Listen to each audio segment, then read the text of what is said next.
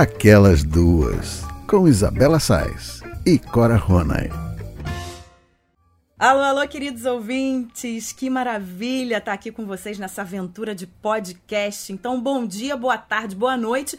E eu quero dar o meu bom dia, boa tarde, boa noite à minha companheira, amiga querida que está aqui ao meu lado. E agora nós somos aquelas duas, Cora Rona. E aí, tá feliz? Eu tô muito, tô muito emocionada. Eu estou morrendo de saudade. Eu também. Morrendo de saudade.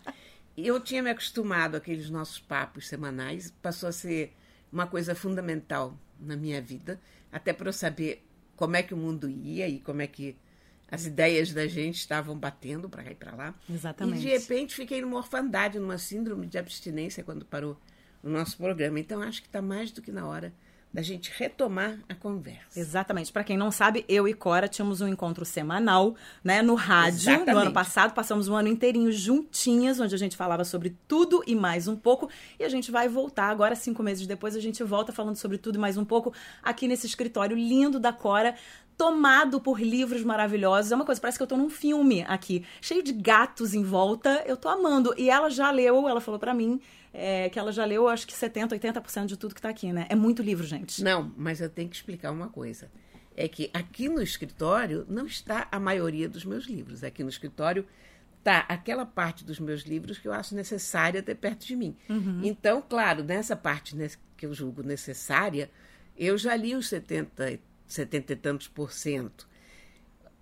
Mas aqui dentro da minha casa, digamos que eu li só a metade dos meus livros, se é que li. Não, ninguém consegue ter tanto livro em casa que, sabe, tenha lido tudo. A menos que você tenha meia dúzia de livros, né? Mas não sei.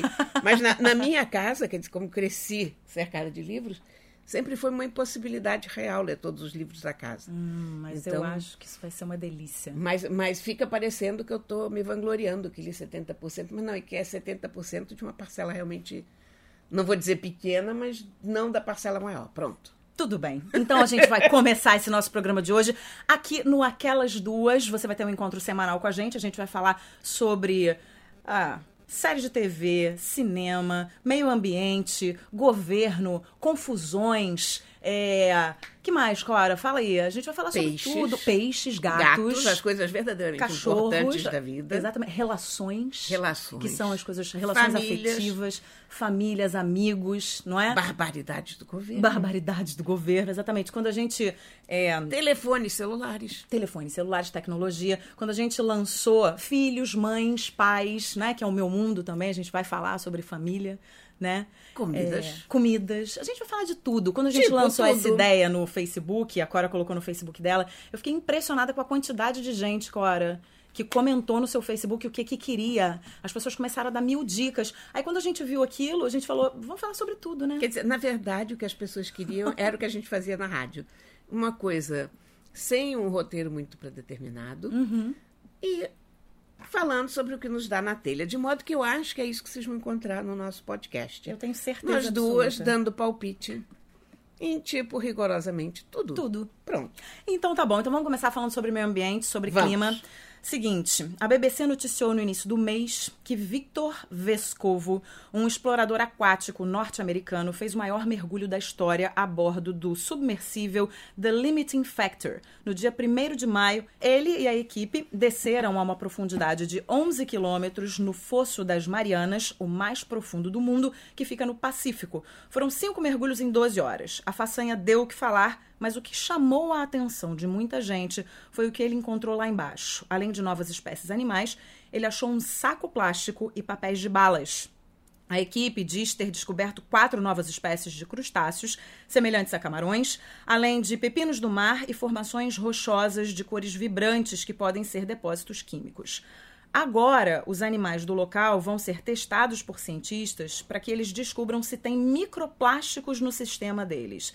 Isso porque isso é um problema, esse é um problema cada vez mais comum para as espécies dos oceanos em todo o mundo. Cora, eu tenho a sensação de que, por mais que as pessoas ouçam, né, os ambientalistas falando, os ambientalistas falando que de fato a gente precisa estar muito atento, e não é de hoje, é de muito tempo, ao meio ambiente, né, ao que a gente faz com a natureza, eu tenho a sensação de que as pessoas ainda acham que está longe delas e que isso não vai atingir a vida delas.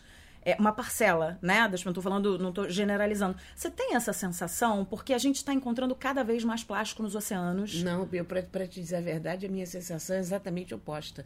É que eu, de uma certa maneira, estou sufocada em plástico. Eu já tenho essa noção há vários anos, mas muitos mesmo, não é de agora, porque eu acho que talvez eu tenha tido ah, de forma mais aguda essa sensação quando eu tive no Nepal, indo de Katmandu para Lhasa, no Tibete. Porque o Nepal virou um lixão. O Nepal é a parte do, da viagem que a gente faz pelo Nepal, que é aquela cordilheira deslumbrante e um, uma das paisagens mais lindas do mundo. É tudo cheio de garrafa PET, de saco plástico nas encostas. É horrível, horrível. Uh, depois, uma outra vez eu estava no deserto do Saara chegando, quando eu estava chegando ao deserto do Saara, isso parece muito ridículo a gente falar, estava chegando ao deserto do Saara, estava no Nepal, mas é um fato. É, é, que em viagem a gente tende a reparar mais nas coisas do que em casa. Porque em casa, quando você viaja para ali ou para lá, você sabe que tem um lixão. Uhum. Esse, ah, isso aqui é o lixão. Quando você está viajando, você não sabe nada, você só está vendo a realidade sem estar tá predisposto àquela realidade, ou sem ter nenhuma noção do que, que você está vendo. E aí a visão te choca mais, porque de repente você tá naquela área desértica ali, que no, o deserto não é só aquela areia que a gente vê, né? Sim. O deserto, até você chegar naquele oceano de areia, que é como eles chamam, você tem um descampado com pedrinhas, com os arbustos e tal. E esse descampado era cheio de saco plástico. Loucura, e aí eu comentei com, com o motorista, eu digo, mas que esses sacos plásticos Aí ele me disse: ah, não, esse aqui tem um lixão ali na frente, e às vezes, quando bate o vento, ele traz os sacos para cá. Então, eu fiquei muito com aquela sensação que a gente não tem para onde correr. Sim, mas você tem uma sensação. E eu tenho essa sensação no dia a dia também. De que você está cercada de é, plástico. Eu tenho a, essa sensação que eu te falei que se tornou mais aguda quando eu viajei nesses dois lugares supostamente idílicos e desertos e tal. Essa sensação acontece no dia a dia, porque eu hoje sou muito consciente em relação a qualquer saco plástico que uhum. eu preciso usar, que eu pego em algum lugar. Então eu vejo como é impossível a gente viver hoje em dia sem um desperdício enorme. Sim, eu, eu, eu, compartilho dessa impressão e dessa certeza de que a gente está cercado de plástico. Mas você acha que isso faz parte da percepção e da consciência de todo mundo? Acho que talvez ainda não faça, porque talvez ainda haja gente que não está suficientemente alerta para isso. Sim, exatamente. Foi essa a minha primeira é. pergunta para você, foi exatamente isso. Você começa a ver cada vez mais plástico espalhado por aí. Você se sente nesse mar de plástico. Mas, ao mesmo tempo, você passa na rua e vê plástico por tudo quanto é lugar. Você não vê o lixo é, no, né, a, a, é, sendo colocado adequadamente é. né, nos lugares. Então, você fala, peraí, será que ainda não chegou tão perto das pessoas, que as pessoas ainda não perceberam que, de fato, elas precisam tomar uma atitude? Eu, por exemplo, eu sempre tive uma preocupação com o meio ambiente, mas eu, depois que meu filho nasceu, a minha preocupação com, meu, com o meio ambiente, ela triplicou. É, aliás, é uma dica que eu quero dar para os nossos ouvintes. Eu contratei um serviço para minha casa. Eu não sei se você conhece o ciclo orgânico. Não. O ciclo orgânico, é, eles, o que, que eles fazem? Eles pegam o seu lixo orgânico, eles te dão uma, um, um lixo, uma lata de lixo, com um plástico que é feito de milho, enfim, que é feito de um material biodegradável. Você coloca esse plástico biodegradável, você vai depositando todo o seu lixo orgânico lá dentro. Uma vez por semana eles passam na sua casa, recolhem o seu lixo orgânico, fazem a compostagem do seu lixo orgânico e te devolvem em terra e semente. É uma coisa muito isso. simples. Você muito paga bom. 75 reais por mês. O seu lixo orgânico todo tem um reaproveitamento que não tinha você tem uma aula de educação ambiental para o seu filho de três anos que me pergunta, mamãe, essa latinha, essa terra e essa semente. E eu faço questão de explicar. E você está fazendo a sua parte. Eu estou tentando botar no meu prédio inteiro. Porque eu acho que é de pouquinho em pouquinho que a gente vai conseguindo claro, fazer com que claro. as pessoas tenham uma consciência maior do meio ambiente. Né? Mas se você pensar, é, o trabalho ali, às vezes, não é quase nada. Você precisa só mudar uma chave da sua vida para evitar que esses plásticos todos vão parar no oceano. E essa é a impressão que eu tenho de que, as, não sei, não chegou tão perto ainda. As pessoas têm a impressão de que não chegou tão perto ainda, porque já, já chegou, e não fazem muito. Porque acham que, ah, essa, essa guimbazinha de cigarro aqui não vai fazer mal, essa, esse plástico. O caminho para a escola do meu filho é lotado de guimba de cigarro na rua. Ele já sabe, ele fala: "Mamãe, olha a guimba de cigarro, olha". O pessoal mal educado, né? Porque eu falo para ele, isso é falta de educação, filho, porque não é aí que tem que colocar. Então, o que que falta, né? É, e eu acho que falta. Faltam aí, campanhas, falta, falta educação. Falta um governo que se preocupe exatamente, com o meio ambiente. Exatamente. Falta, falta um ministro que não cancele, um presidente que não cancele evento e depois volta Escuta, atrás. E no nível mais imediato, um prefeito que esteja atento a isso e um governador. É claro. Que saibam que existe um problema ambiental, porque esses dois que nós temos no Rio não sabem de nada. Nada. Nada, Nada. niente, né? Zip. Exatamente. É impressionante. Exatamente. Mas você acha, o que, que você acha, por exemplo, a gente sabe que a gente tem um governo hoje que não está muito atento e preocupado com o meio ambiente. Qual o caminho que você acha que esse governo, em relação ao meio, meio ambiente, vai tomar? Porque a gente teve aí um evento que foi cancelado umas semanas atrás, depois voltaram atrás, porque o evento ia ser muito caro, então cancela, não cancela. O que, que, que você acha? Há cada vez mais agrotóxicos sendo liberados? Eu acho que o governo é amplamente responsável pelas direções que um país toma em relação ao meio ambiente, questão da floresta amazônica, questão de poluentes, questão de liberação de agrotóxicos. Porém, eu acho que a sociedade não pode abrir mão do seu papel. Eu acho que está, como a gente tem governos absolutamente ineficientes, eu acho que estaria mais do que na hora de nós, como sociedade, começarmos a nos tornar mais ativos em relação a isso. Por exemplo, você tem um supermercado que trabalha com sacolas de plástico, outro com sacolas de papel. Você passa a dar preferência ao que usa papel. Uh, os donos dos supermercados deviam se conscientizar disso também. Oferecer mais opções para a gente que não incluíssem tanto plástico uhum. nas embalagens. Eu, eu fico vendo no Zona Sul, às vezes, a pessoa pega uma fruta, sei lá, um, ou uma cebola, ou qualquer coisa. E olha aqui, e... Toró, estamos, estamos temos colaboração. É, é o, o próprio Toró. É. Estamos recebendo a notícia, a, a, visita do Toró enquanto a gente fala sobre o meio ambiente. Pronto. E a situação, vou descrever para vocês. Está aqui na mesa, temos um, um microfone, temos dois copos de água, temos uma bagunça geral em cima da mesa e um quadrúpede que veio nos visitar. Exatamente. Pronto. Mas voltando às sacolas voltando do Zona Sul. Voltando às sacolas do Zona Sul, a pessoa pega uma cebola e põe dentro de um saco plástico, é. que depois vai para dentro do outro saco plástico. Gente, por que, que você tem que botar a porcaria da cebola num saco plástico Exatamente. separado, sabe? Por que, que você tem que botar o um abacaxi dentro do saco plástico? Uhum. Uh, que você bote, sei lá, cinco tomates, eu entendo que você não quer amassar os tomates, não quer esbarrar com o resto. Sim. Você está separando aquelas unidades de uma certa coisa. Mas eu acho que até nisso a gente deveria ter alternativas, sabe? Com certeza. Eu, a, a, mim perturba muito isso. A, a, mim também, cada vez mais. Acho que quando a gente também tem filho, né? E tem filho pequeno e tá vendo para onde o mundo tá indo, aí a nossa preocupação vai dobrando e dobrando e dobrando. E realmente, acho que é, é, é nas pequenas, né? É nas pequenas coisas que a gente vai. Essa, essas coisas a gente tem que começar. Atitudes. A gente tem que começar a mudar isso, sabe? A gente tem que começar a fazer uma certa campanha junto às pessoas que a gente conhece a gente tem que ensinar as crianças sempre. A gente tem que andar com ecobag, não é frescura. Eu, eu ando sempre com ecobag dentro da bolsa, porque eu prefiro trazer uma ecobag com os meus cacarecos para casa do que 50 mil sacolinhas do Zona Sul, que vão ser mais um plástico que eu não vou saber o que fazer. A gente tem que tal. recusar os canudos de plástico, né? Sempre, que já estão proibidos no Rio de Janeiro. Proibidos. Mas de vez em quando eles aparecem. Mas a quantidade aí. de coisa que tem em embalagem plástica, o que é inevitável, né? Uhum. Impressionante. É. Iogurte, por exemplo, eu compro iogurte. Como é que você vai fugir daquilo? É. Antigamente era vidro. O vidro é muito mais saudável. Muito Se você mais. tiver vidro, por que a gente não faz potinhos de vidro que você devolve? Antigamente é você. Porque plástico é muito barato. É, mas antigamente você tinha os cascos, né? Você tinha cerveja, Sim, você devolvia exatamente. o casco na loja.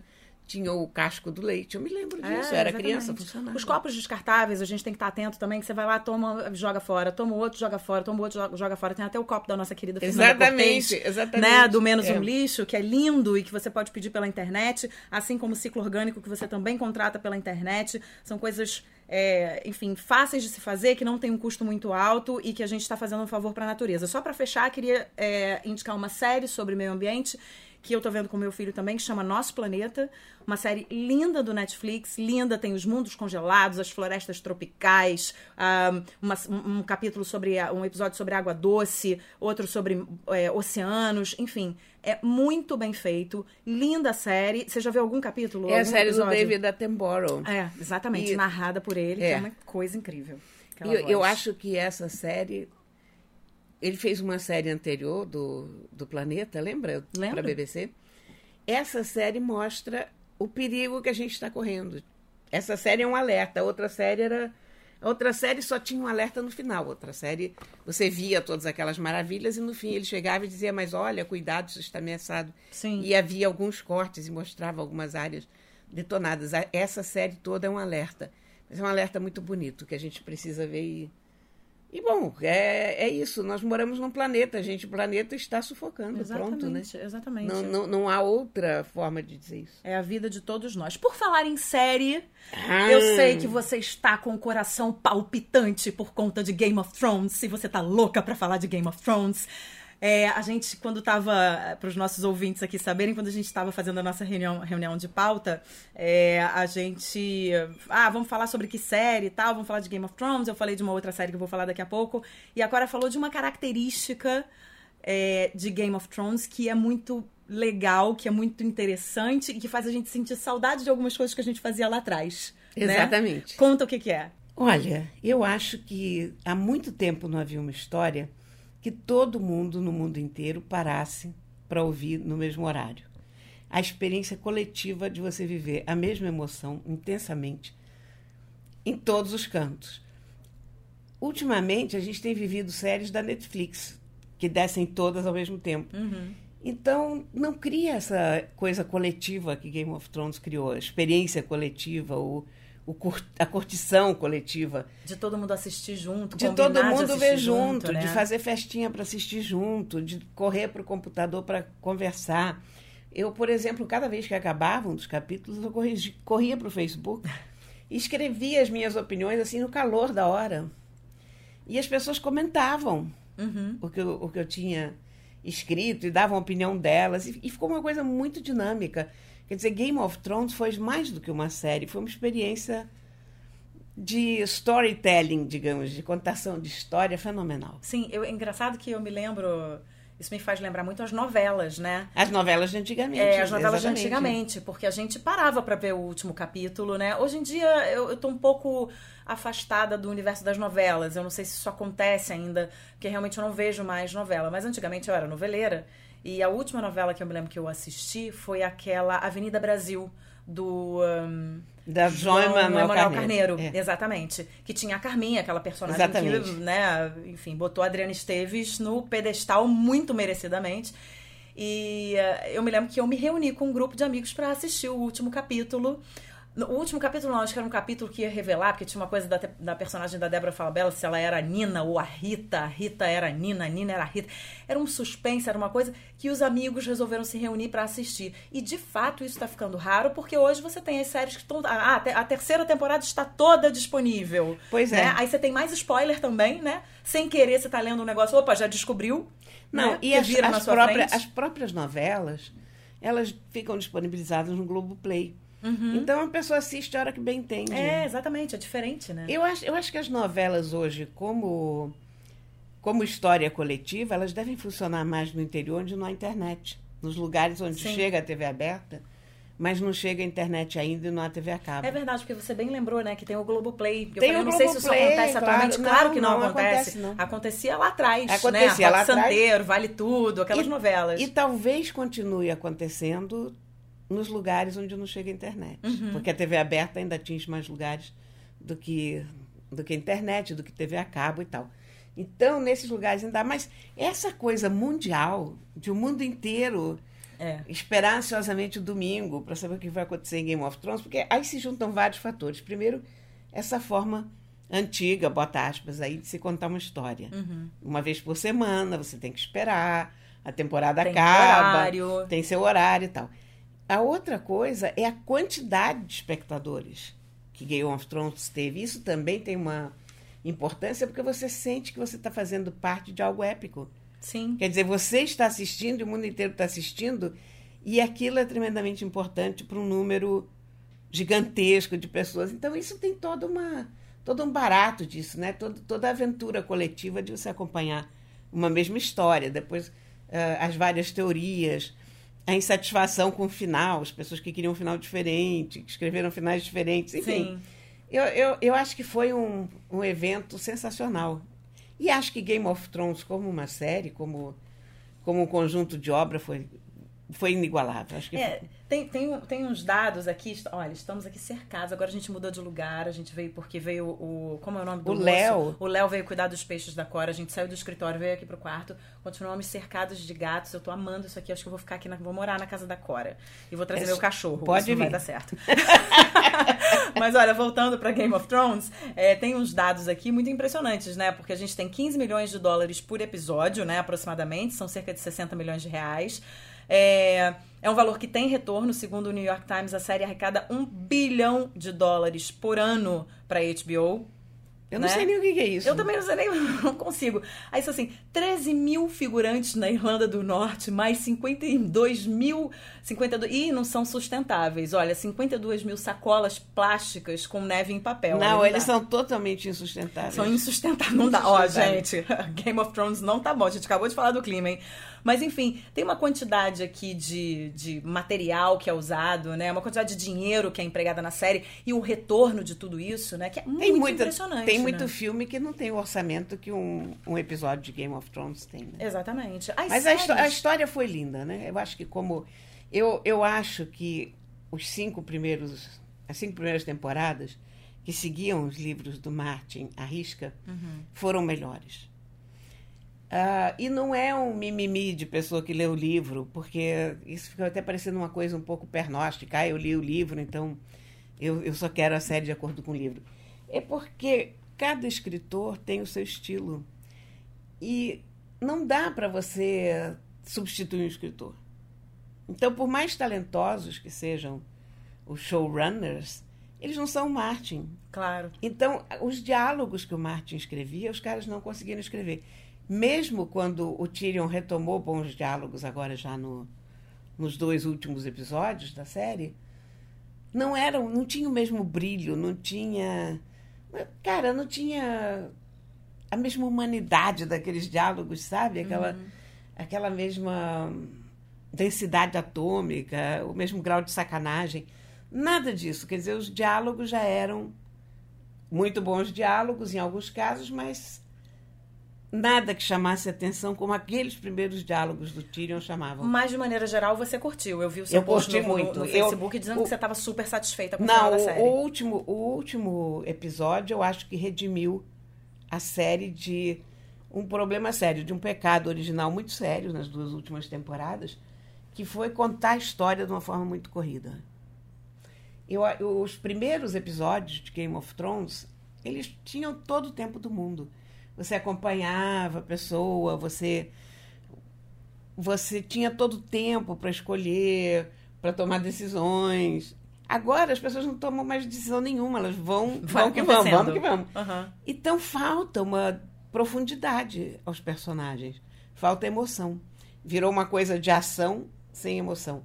A forma de contar a história mudou. E eu acho que ficou mais raso.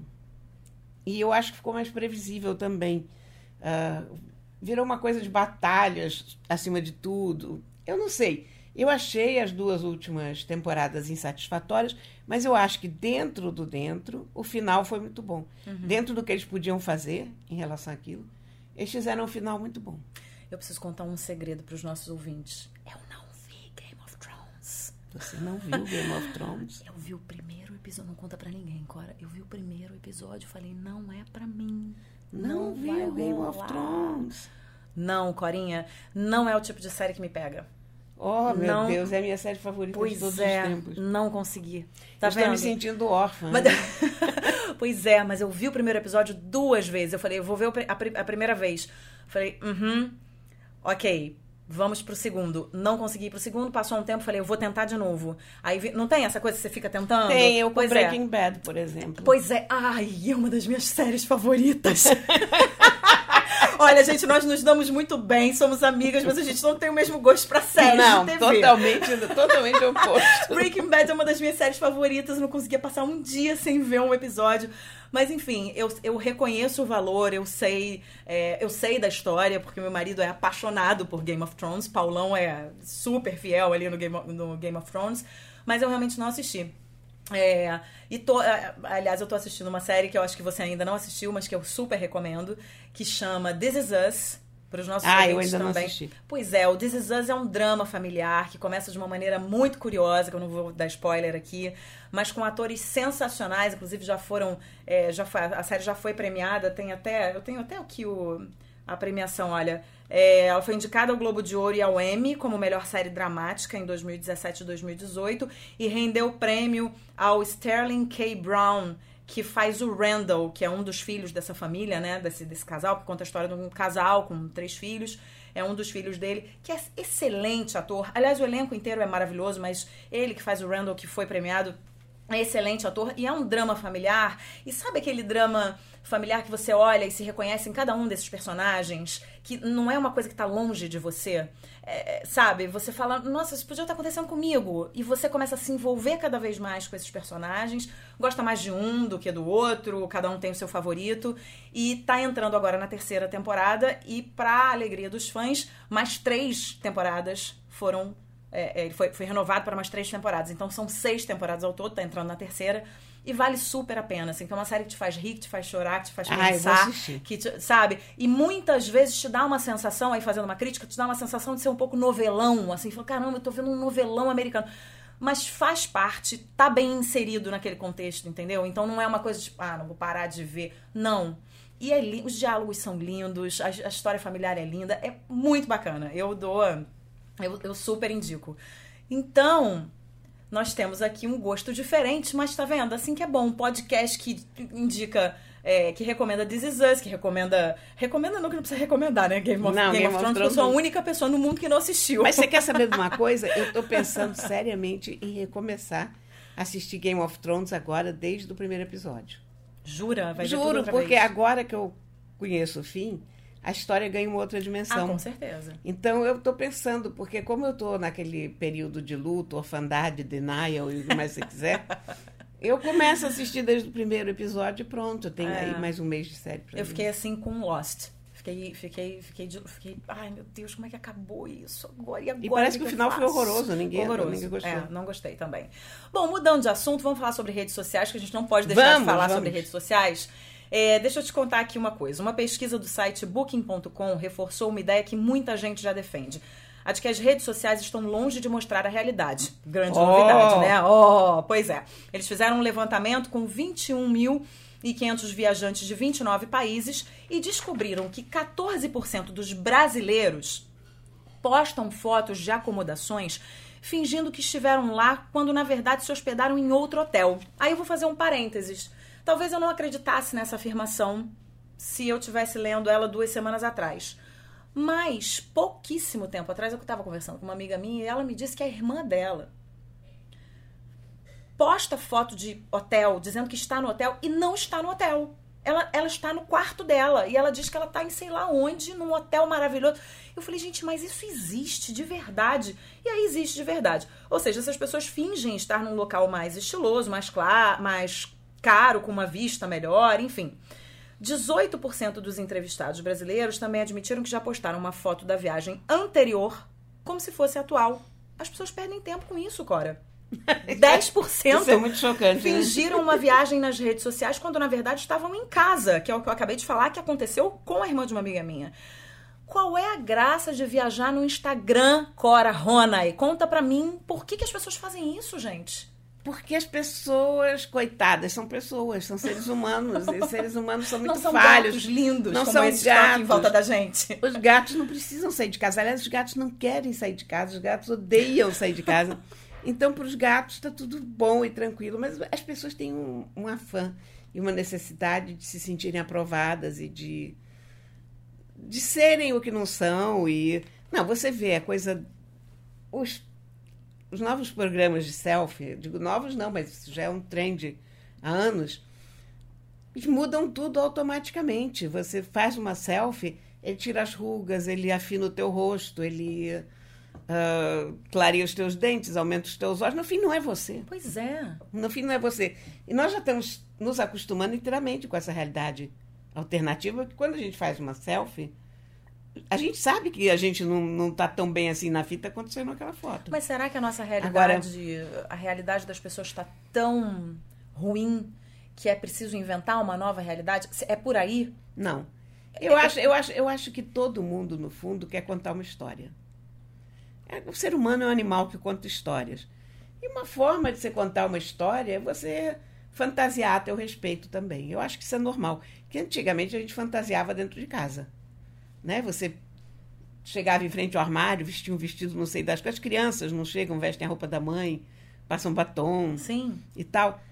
Eu vejo um reflexo. Eu não sou psicóloga, mas eu imagino que vai um pouco por aí, sabe? Das pessoas quererem uma vida alternativa, de criarem alter egos para si mesmas, ah, de se verem magras e perfeitas. Sei lá. Por outro lado, você não vê também que está ganhando espaço o uh, influenciador digital, né, que é como, como chamam, que está apostando mais na realidade do que na ficção? Porque hoje, por exemplo, é, eu sigo muitos, é, muito, é, muitas pessoas que falam sobre maternidade e tal, porque eu tenho filho pequeno, e muita gente mostrando a maternidade real, é, se mostrando de olheira e não querendo lá fazer a, a maquiagem e botar o quarto de hotel que na verdade você não está. Você não acha que tem um movimento também contrário? Tem. Tem, porque uma coisa é você querer contar uma história, outra coisa é os outros estarem dispostos a ouvir. Exatamente. Então, ah, quando você começa a ver vidas supostamente perfeitas, cinturas minúsculas, bundas enormes, coisas que não têm nada a ver com a realidade, chega um momento que você se cansa daquilo. E a gente começa a sentir uma falta de identificação com o que quer que seja. Quer dizer, quando eu começo a ver retratos de. Na minha geração é engraçado, isso nem é muito comum. Mas eu começo a ver fotos de pessoas que não têm uma marquinha no corpo, não tem. Um, Essa não, pessoa não me representa. não tem um defeito na pele, a casa não tem uma coisa desarrumada. Eu digo, isso não sou eu, isso é um outro planeta, sabe? Ah, as viagens que só dão certo. É claro, de viagem a gente tem a tendência a guardar só as boas fotos. Claro. Eu mesma, quando eu viajo, eu separo muito as minhas fotos nesse sentido, porque eu gosto de uma foto bem enquadrada. Eu gosto do lugar. é, Fui as pirâmides do Egito, por exemplo. As pirâmides do Egito são o maior exemplo da mentira do Instagram ao longo dos anos, mesmo antes de haver Instagram. Porque as pirâmides do Egito hoje, elas estão exatamente dentro da cidade. Se você chega pelas pirâmides de um lado, você está chegando via um suburbão. Uma, uma cidade nada graciosa, cheia de, de prédios de concreto, porque eles não, não terminam os prédios no Egito. Enfim, então é aquela- coisa horrorosa, feia, e de repente, tchan, pirâmides. Olha, você não quer fotografar? Agora vem a Flor aqui nos Ah, a pessoa perturbar. deve ter ouvido o miado dela. Ô, Oi, Flor. Você miou, não foi? Ô, Flor, você deixa a gente trabalhar é. aqui, isso aqui vai cair no chão. Vai quebrar. Mas quando você chega, você vê as pirâmides. Desculpa, gente. é assim mesmo. Isso aqui é um podcast com gatos. Isso, então é um vocês ouvirão- podcast caseiro. É, você- você- vocês verão certas variações de, de volume. Mas, mas, enfim, tem um ângulo que você fotografa aquelas pirâmides em que você só vê areia. E todo mundo vai para aquele ângulo fotografar. Que foi o ângulo para o qual eu fui, porque as pirâmides dos meus sonhos não são aquelas pirâmides com, com aquele suburbão atrás. A minha pirâmide é no meio do deserto. Sim, sim. Então, a gente vem prorrogando essa mentira e, e conectando esse, essa lenda há 500 anos, porque todos os, os postais das pirâmides do Egito estão com as, as pirâmides lá no deserto e tal. As pirâmides já deixaram de estar no exército há 100 anos. Sim, mas uma coisa é você escolher o enquadramento, mas você está no Egito. Outra coisa é você dizer, nossa, Ah, não, isso aí no é uma quarto do hotel, de hotel no Egito e você está aqui na Lagoa Rodrigo de Freitas. Não, entendeu? mas aí, Você coitada. está aqui em Ipanema. Não... Mas essa pessoa está querendo criar uma ficção, Pois evidente. é, né? eu uma acho, forma... mas eu acho que tem uma questão de escape. É, mas aí. tem, tem, a- claro. Essa questão de você dizer que você está num lugar onde você não está, não é você dizer, ah, chega um pouquinho mais pra cá porque tá bonito. Aqui, ó, vou enquadrar os dois irmãos, fica ali, o sol tá assim e tal. Aí você tá fazendo um enquadramento, tá Sim, querendo é verdade, a é. melhor recordação. Agora, você dizer que você está num lugar onde você não está, que você está com alguém que você não está, que você tá. Aí você tá inventando uma, uma mentira pra sua vida, porque alguma coisa não deve estar boa na sua vida e você precisa de um escape e você precisa. Você sabe que eu acho que o problema da mentira, acima de qualquer outra coisa, é que dá muito trabalho. Muito trabalho. Eu não entendo, sabe? Eu não posso fazer isso, que eu esqueço a mentira que Exatamente. eu contei, vou outra completamente exatamente. diferente. Porque são mentiras inócuas, né? A gente não está falando aqui de uma mentira que vai complicar alguém ou, ou que está encobrindo um fato vergonhoso. Não. A gente está falando da pessoa que está dizendo que foi para Londres, quando não foi, foi para Miami, sem sair de, Exatamente. de casa e tal. Essa pessoa está querendo inventar uma história, isso é história, no fundo, sabe? A, eu acho, eu vejo também certas mentiras, essas mentiras não não perniciosas, digamos, ou não malsãs, como um ensaio de ficção. Porque nem, to, nem toda pessoa que faz essas mentiras. Criança mente muito. Criança tem muito essa coisa de dizer, ah, eu fiz isso, fiz aquilo, É, então, ampliar um pouco os Tem fatos. muita imaginação, né? Porque tem uma imaginação que não cabe na cabeça para os fatos do cotidiano. Uhum. E eu acho que talvez nessas pessoas que continuam, os mentirosos compulsivos, a realidade delas não, não cabe. Quer dizer, a cabeça delas vai mais longe do que a realidade. É, sabe? exatamente. Então é necessário inventar. Você vê esse caso dessa cientista, a Joana Dark, Félix. Essa, ela tem uma história maravilhosa. Ela é filha de gente muito humilde. Ela conseguiu se formar, fazer mestrado e doutorado pela Unicamp, que é uma coisa que qualquer pessoa acharia fantástico. E ela dá aulas para meninos que também vêm da pobreza como ela, estimula esses jovens. E, no entanto, ela sentiu essa necessidade De dizer que estudou em Harvard. de dizer que estudou em Harvard, que entrou para a universidade com 14 anos em vez de 19. Uhum. Não são mentiras importantes, não querem dizer nada, porque o currículo dela é sólido. Mas é aquela necessidade de botar uns floreios onde. Sabe, por botar. E aí, quando você viu, você já botou. Quando você viu, você botou uma vez, você não prestou muita atenção, que tinha gente prestando atenção. E quando você vê aquilo assumiu uma dimensão que não era para ter assumido. Exatamente. Exatamente. Sabe? A Miriam Leitão, escreveu é, recentemente sobre isso e eh, ela fala, é, ela fala pra gente não, não ficar tão preso ao que ela inventou, porque você também se fica muito preso ao que ela inventou, você anula a pessoa que ela é e Exatamente. você não pode anular a pessoa que ela é, porque ela tem uma importância muito Exatamente, grande, né? exatamente. E eu, e eu acho que quando a gente dá muita atenção a esse tipo de mentira, que eu chamo de mentira branca, porque não, não, não é uma mentira que perturba ninguém, Uhum. você deixa pra lá. Sim. A pessoa quer, a pessoa precisa ter um espaço para voar. Eu não sei, os psicólogos talvez tenham uma explicação para isso, mas na minha cabeça é uma necessidade de contar a história que a pessoa a pessoa tem e não sabe como canalizar, não sabe como como desenvolver. Essa pessoa gostaria de chamar a atenção É, é nosso, de alguma maneira. É o nosso talento eterno também para Contar achar uma que a... história. Não, não é só de contar uma história, mas o que estava passando na minha cabeça é de achar que a grama do vizinho é sempre mais verde. Sim. E aí você nunca tá satisfeito com o que você tem, você tá sempre em busca de alguma coisa que você não tem ou que você não é, né? Porque a grama do vizinho é mais verde e muitas vezes a grama desse vizinho nem é tão verde, ela é azul, mas o vizinho tá contando que ela é verde. Mas ela não é verde, ela é rosa, ela é... entendeu? Então é uma loucura, É. porque você vai, é uma bola de neve, que você tá vendo um post que você não sabe se é verdade, mas você tá achando que é verdade. Então você acha que aquela grama é mais verde. E ela pode não ser. E aí por isso você inventa uma realidade pra você, porque você quer ser como essa pessoa. E se você for como essa pessoa, você já não vai mais querer ser como essa pessoa, você vai querer ser como aquela outra pessoa. É um estado Não de insatisfação. É. Isso é do ser humano, né? Um ser estado de, humano. de insatisfação eterno. E vou te dizer, se a gente não tivesse um mínimo de estado de insatisfação, a gente ainda estava nas cavernas. A gente não andava, a gente Porque- não, não ia lugar eu- nenhum. O que fez a humanidade crescer e desenvolver todas as coisas que desenvolveu foi essa insatisfação. Quer dizer, Exatamente. eu consigo andar até lá, mas eu não quero andar até lá. Uhum. Eu quero andar até mais longe. Mas quando para andar até mais longe, eu preciso de um cavalo. Depois eu quero ir além. E depois, essa casa aqui não tá boa, vamos fazer uma cobertura melhor e tal. Sei lá, eu não sei se no fundo tudo isso não, não tá interligado, sabe? É, Mas eu acho apenas humano. Eu não. exatamente. Eu, eu, eu vejo, às vezes, as, eh, as pessoas no Instagram, pessoas que eu conheço, eu olho as fotos e digo, isso não é pessoa que eu conheço, mas, Fazer o quê, né? mas tá bom, Deixa, né? tá bom, É, whatever, somos todos humanos. E nessa onda do querer mais e mais e mais e mais, a gente vai aqui pro nosso último assunto antes da dica das nossas dicas de livro, que tem a ver com trabalho e essa coisa de querer mais e mais e mais. Tem uma síndrome chamada síndrome do gestor assoberbado. É um problema cada vez mais comum, porque a gente vive num mundo corporativo globalizado, onde a gestão tem sido cada vez mais valorizada, né? E o funcionário também é cada vez mais cobrado, né? O profissional cada vez mais cobrado pelos resultados das empresas, etc. O problema é que com essa cobrança vem também um excesso de trabalho, vem o estresse, que é uma das principais doenças modernas, junto com depressão, ansiedade, etc.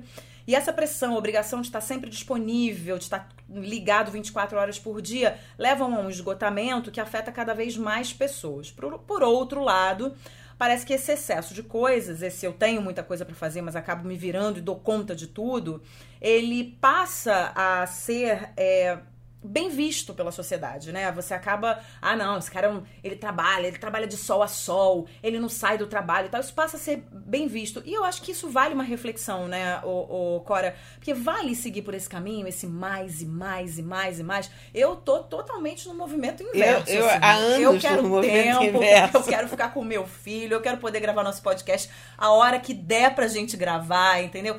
Porque Cadê? Cadê a qualidade de vida dessas pessoas, né? E aí tá todo mundo desesperado, cheio de doenças, cada vez mais doenças, né? Psoríase, né? E psoríase e afins por conta de estresse, por conta de nervosismo. Sabe, sabe qual é o problema? É que eu acho que se criou essa ideia do super trabalho durante a Revolução Industrial, que as pessoas Sim. não tinham um break. Porque mesmo os camponeses, quando, quando você tinha uma sociedade sobretudo agrária, eles se regiam pela luz. Então, amanheceu, você vai para o campo, quando escureceu, escureceu, acabou. Né? Com a Revolução Industrial, você tem a ideia de realmente escravizar as pessoas e tirar o último, o último grau de energia delas. Então, se criou muito o mito do trabalho, a ética do trabalho, o, como é bom trabalhar e como precisamos todos trabalhar. Eu acho que trabalho é importantíssimo. Claro, importantíssimo. Eu acho que faz parte da vida da pessoa trabalhar. Eu acho que uma pessoa ociosa é uma tristeza. Eu adoro trabalhar. E trabalho tem a ver com identidade, é a nossa identidade tem. fora de casa. Mas né? se, se vendeu a ideia de que o tempo livre, isso para além da sociedade industrial, já entrando no século passado, e agora com a tecnologia da informação, a ideia de que você ter tempo disponível era de alguma certa forma um pecado. Sim, a vagabundagem. Vagabundagem. Sim. Lembra que as pessoas eram presas por vadiagem. É. Você não tinha uma carteira de trabalho, você era preso no Rio de Janeiro. Olha, vê se pode isso. Então, se criou essa ideia perversa de que a pessoa parar para pensar e ficar olhando para cima, olhar para o mar ou não fazer nada, é, de alguma forma, um pecado, um desperdício de tempo. E é difícil a gente se livrar disso como sociedade, né? Hoje, hoje já estão pensando em semanas mais curtas de trabalho, em cinco, seis horas de trabalho diário, uh, períodos de férias maiores, mas a gente está muito atrelado a essa ideia de produtividade, de formigas, de abelhas. Nós não somos nem formigas nem abelhas. Não. Nós precisamos tempo. O, verdadeiro luxo humano é o tempo. Claro, exatamente. Hoje em dia, então. No Japão, os caras dormem em pé. Eles ficam tão estressados que eles acabam em pé. Quer dizer, acabam em pé, não, eles estão em pé dentro do metrô, do trem, não sei o quê, e dormem em pé. Gente, eu não sei dormir em pé. Não. Eu não sei nem dormir deitado, já tenho uma dificuldade de dormir horrorosa. Já vai dormir às seis da manhã, né, Clara? Não, é horrível, porque tem coisa interessante demais no mundo. Não, e não há nada melhor também do que a gente é, encarar o nosso trabalho como prazer, né? É, exatamente. Então, se, que bom que nós somos privilegiadas e podemos ter prazer no nosso trabalho. Tem muita gente que não tem e que tem que trabalhar com aquilo para poder dar conta e tal. Mas se a gente tem o trabalho como um prazer, por que não a gente ir trabalhar e a gente também parar porque assim, é um prazer, mas é trabalho. Então, para e vai fazer outra coisa, porque tem filho, porque tem família, porque tem que olhar pro teto, porque tem... porque senão você adoece. Quantas e quantas pessoas não estão adoecendo por conta de trabalho, né? É, a gente a gente tem que, sobretudo, desativar essa ideia de que de que o ócio é pecado. Sim. De que você está deitado na rede é vagabundagem. Uh, de que você não está fazendo nada, está na praia, de alguma maneira, é uma situação mais indigna do que você está no escritório Sim, e, fazendo coisas. E, né? essa, e essa ideia de que você precisa estar ligado o dia inteiro, de que você precisa dar a resposta na hora que a pessoa te manda a mensagem. Não, não nunca. você vai responder quando você puder. Eu, né? eu, eu tenho um, uma ligação com o WhatsApp muito imperfeita nesse aspecto, porque eu olho o meu WhatsApp, você já sabe disso, Eu coitada. Eu olho o meu WhatsApp de vez em quando. Então, se você quiser falar comigo imediatamente, você tem que fazer uma coisa antiga que é telefonar. Porque a pessoa que me manda mensagem urgente está ferrada, porque eu não olho, eu olho o WhatsApp quando eu tenho tempo. Em geral, vou dormir às quatro da manhã, pego o Aí telefone para ver o que, que entrou de WhatsApp. Às vezes nem isso, às vezes no dia seguinte eu pego e olho. Essa coisa de você ser escravo do, do dever e, e da informação e do trabalho. Não, isso é meio, Sim. meio furado, né? A gente tem que levar a vida com um pouco mais de calma. E que bom que a gente está levando a vida gravando podcast. Agora temos Agora um, temos aqui um a unicórnio Matilda. que- lado. gente, a Matilda tem um olho verde e um olho azul. Ela é a coisa mais linda, ficou muito minha amiga, que ela tá vindo me visitar sempre aqui. Ó, gente, coisa mais fofa. Será que saiu esse miado Saiu, dela? claro que que saiu maravilha. aqui no meu retorno. Aqui, Corinha. Então, antes da gente finalizar o nosso podcast, eu quero suas dicas de livro. Eu tenho uma dica de livro também. E. hum, é isso, fala aí. Então, Que que deixa- que eu te- eu tenho- A Cora tem uma pilha de livro aqui. Olha, eu vou recomendar muito para vocês a biografia da Rainha Vitória. Se chama Vitória a Rainha, foi escrita por Julia Bert. E se chama A Biografia Íntima da Mulher que Comandou o Império. Rainha Vitória, para mim, até outro dia, era uma estátua de ferro enorme que fica em Windsor e que te olha lá de cima, uma formidando da senhora. E aí você começa a descobrir o ser humano por trás da rainha. Essa biografia é muito interessante, até porque ela desmistifica certos pontos em relação à Vitória, ah, em relação à relação dela com, com Albert, em relação à relação dela com os, outro, os outros homens da vida dela, que em geral eram funcionários dela, o cavalariço e tal. É um livro muito bom. Ele, ele é um livro legível como um romance, mas ele tem uma quantidade de notas bibliográficas.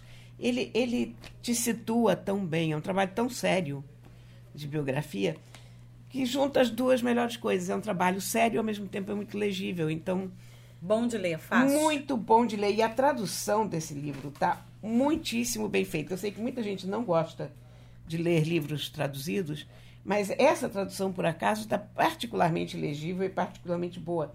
Foi feita pela Denise Botman, que é uma grande tradutora. Então, esse é um livro que eu recomendo muito para todo mundo. E Um outro livro, pronto, para ficar só na era vitoriana, é um livro que se chama O Pó do Herdeiro. tem uma capa muito linda. A capa é maravilhosa. A capa é uma capa cinza com um vidro de veneno. E o título tá dentro do rótulo do, do vidro de veneno. Então tá aqui, Sandra Hempel, O Pó do Herdeiro, uma história sobre envenenamento, assassinato e o início da ciência forense moderna. Nossa, deve ser incrível. Gente, isso aqui não é um livro para você começar a ler e não largar nunca mais. Maravilhoso. E o livro está muito bem contado, porque ela, ela pega um caso que foi famoso na Inglaterra vitoriana, de um envenenamento, e através desse caso ela conta a história do arsênico e conta como a ciência forense foi evoluindo de lá para cá. E era uma coisa tão primitiva naquela época que os médicos. Isso servia como prova científica no tribunal, imagina. O médico cheirava o recipiente e dizia arsênico. então a pessoa era enforcada ou solta de acordo com a narina do médico. Muito bom. Se o médico estivesse resfriado, a pessoa era solta. Se o médico não estivesse resfriado, a pessoa ia para as galés. Então, é, é um livro bárbaro de ler. Esse, esse já, ao contrário da Vitória, esse é um livro que você vai lendo aos pouquinhos e você vai se divertindo muito. É quase um policial. Maravilha. A Sandra Hempel é uma jornalista de, de saúde e escreve muito bem, tem um texto muito, muito bom. O livro é uma edição da Record e a tradução foi feita pela Alessandra Bonrucker. Muito bem. Então, com isso, eu finalizo as minhas dicas de livros. Eu tenho uma dica de livro aqui para as mães de filhos pequenos. Eu tenho me dedicado muito à leitura de sobre esse mundo, né, da parentalidade, da disciplina positiva, da criação com apego, enfim, que se fala muito hoje em dia. É, tem um livro chamado Educação Não Violenta, né? A gente tem o Comunicação Não Violenta, tem o Educação Não Violenta da Elisama Sam- Santos. Eu acabei de, de ler, achei ele muito útil, muito útil. É um livro que tem um monte de casos, né, que ela de casais que ela atendeu, enfim. é, de famílias que ela atendeu, de crianças que ela atendeu, é, com questões de comportamento. E o mais legal desse livro é você perceber, você que é mãe, né? Seus filhos já estão maiores, né, Cora? Mas eu tenho netos pequenos. Mas você tem netos é. pequenos. Você perceber que muitas vezes você está indo por um caminho que não é o melhor caminho para você, para sua família, para o seu filho, e que você tem um caminho muito mais curto e mais fácil e mais respeitoso com essa criança e que vai resolver 500 mil coisas lá na frente, né? De como você vai falar, de como você vai convencer uma criança que não quer escovar o dente a escovar o dente, que não é com violência, que não é com violência nas palavras, que é. Eu mesma fiz outro dia uma coisa que veio muito no meu instinto, e que ela fala sobre isso. Tem uma fase que a criança não quer nada. Vamos escovar o dente? Não. Vamos comer? Não. Vamos... Não. Falar não é a melhor normal, coisa do é. mundo, né? Porque ela descobre o não, né? Então, assim, meu filho outro dia começou. Quer escovar o dente? Não. Quer fazer? Não. Só que eu falo assim para ele, filho, mamãe, outro dia eu cheguei em casa com uma escova de dente. Falei, filho, mamãe comprou uma escova de dente pros seus personagens, pros seus bonecos. Cada dia a gente vai escovar o dente de um boneco. Aí ele já arregalou, olho pra mim e falou: É, mamãe? Eu falei: É. Todo dia a gente vai pro banheiro escovar o dente soltando fogos de artifício. Porque ele vai escovar o dente do dinossauro, porque ele vai escovar o dente do Woody, porque ele vai escovar o dente do sapo, porque ele vai escovar... Escovamos os dentes, temos uma escova de dentes exclusiva para os bonecos. Escovamos que coisa maravilhosa isso. E ele escova o dente. Não tem uma luta, não tem uma guerra, não tem você vai escovar o dente. Até porque eu não faço isso, né? Mas muitos pais falam, você vai, tem que escovar o dente agora, tem que ir agora. Isso é a educação violenta, né? E o que ela propõe no livro é a educação não violenta. São detalhes da vida de uma família, do funcionamento de uma família, que você você fala, nossa, como assim? Era, era tão fácil e eu não sabia, né? Então eu acho muito importante, porque eu acho que hoje a vida tá muito enrolada, tá todo mundo muito ocupado, tá todo mundo trabalhando muito, e na hora da gente é, lidar com os nossos filhos, com as nossas crianças, a gente acaba perdendo a paciência, a gente acaba. Isso acontece com todo mundo. Somos seres humanos, somos imperfeitos e acontece. A gente perde a paciência, mas existem caminhos mais respeitosos, porque a criança precisa e deve ser respeitada, mais respeitosos para a gente poder só fazer o seu filho.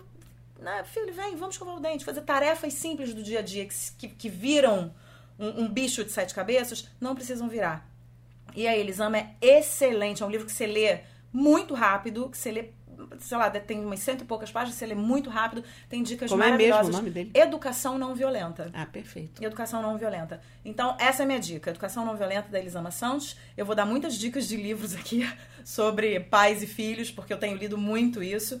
É, e a nossa última dica é do grupo das Matildes. Ah, é? Pô, a gente precisa falar, O grupo das Matildes é muito bom. Fala aí, a gente, eu e Cora fazemos grupo, fazemos parte de um grupo que foi recém-criado pela nossa querida Antônia Leite Barbosa. Antônia é um furacão. É, é impressionante. Não é? Ela, é? a energia que essa mulher tem me deixa completamente besta. Ela é um e ela, ela agora resolveu. Ela já fez a Agenda Carioca, né? Sim, a Agenda e, Carioca, Agendinha Carioca. É, a Agenda Carioca é a perfeição das perfeições para quem mora no Rio, porque tá tudo lá. Tá tudo lá. Aí ela faz a Agenda Carioca no Facebook. Aí ela cria eventos, ela faz coisas. Agora ela fez um grupo de WhatsApp e que as pessoas ficam dando dicas de coisas boas e. Tem discussões tem interessantes discussões, acontecendo ali. Tudo. As Matildes, conversa, de, vem de conversa de Matildes. Né? Conversa né? de Matildes, exatamente. Que é o que nós estamos fazendo aqui também. Que é o que nós estamos fazendo aqui, mas você pode seguir no Instagram, que é o arroba só Matildes, eu acho que é esse o, o perfil. É, vai ter o primeiro encontro das Matildes, a gente está gravando o podcast no dia do encontro.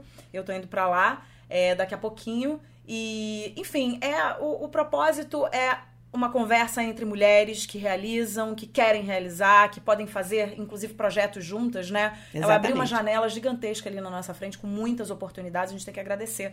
e com muitas mulheres que a gente não conhece. E que a gente não conhece, que vai passar a conhecer é. em determinado momento, né? Então, parabéns, Antônia, aí que as Matildes. Longa vida, vida às Matildes. Vida, vida longa, exatamente. E vida, vida longa aquelas duas. Você conhece aquelas duas? Aquelas duas. Aquelas pois duas. É, aquelas duas. Aquelas duas que não param de falar, aquelas duas que ficam Olha, gravando a, podcast. A, aquelas duas que têm conversa para mais de metro. Exatamente. Que nesse momento estão gravando um podcast num cantinho do quarto. Isso, que delícia. Numa quina distante. Mas loucas para continuar fazendo isso por muitos e muitos anos. Exatamente. A gente tem que convidar o pessoal também para seguir no Instagram o arroba aquelas duas podcasts. Isso Segue mesmo. lá, que a gente vai dando notícia do que, que tá rolando, a gente vai postar foto, fotos de gatos, da Cora, enfim, e você vai poder participar também. Participe, pode participar no perfil do Instagram, pode dar dicas de assuntos pra gente É, porque, abordar aqui. porque, inclusive, a gente pode responder perguntas e conversar sobre temas que vocês escolham. Exatamente. Corinha, foi bom pra você? Foi ótimo! Pra mim foi Ótimo! muito bom também, tô super feliz. Olha, fiquei até nervosa, já derrubei tudo. Tô super feliz de estar de volta. Acho que a gente vai ter papos muito interessantes aqui. Inclusive, a gente pode trazer convidados. A gente vai trazer Ah, convidados trazer. futuramente, né? Que não sejam só os gatos, porque aquele miau da, da Matilda foi muito insatisfatório com, com o diálogo, assim, a nível de diálogo não foi bom. Ei, olha, obrigada pela sua companhia. Até semana que vem. Toda semana a gente tá aqui. Até pra semana, pessoal. Beijo grande. Beijos. Valeu, até. Aquelas duas, com Isabela Sais e Cora Ronay.